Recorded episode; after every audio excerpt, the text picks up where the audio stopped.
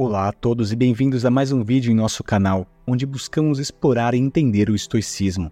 Hoje vamos nos aprofundar em uma passagem do livro Meditações, do imperador Marco Aurélio. No trecho escolhido, Aurélio nos convida a contemplar uma questão poderosa.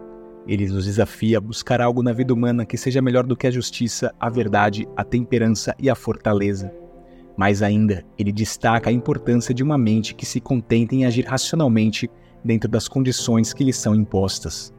Aurélio sugere que, se encontrarmos algo que supere esses conceitos e essa disposição mental, devemos abraçá-lo com toda a nossa alma e aproveitá-lo ao máximo.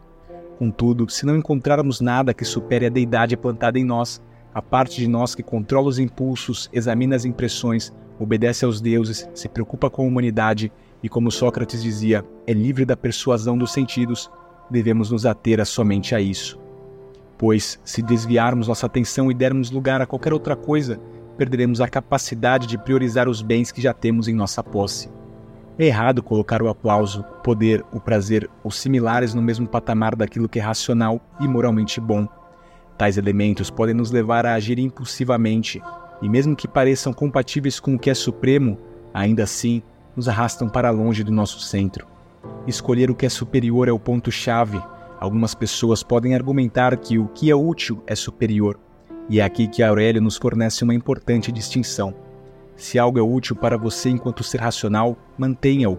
Se é útil somente enquanto animal, reconheça-o, mas sem arrogância.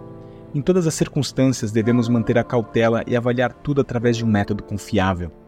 O ensinamento de Marco Aurélio nos lembra de sempre optar pelo que é racional e moralmente bom.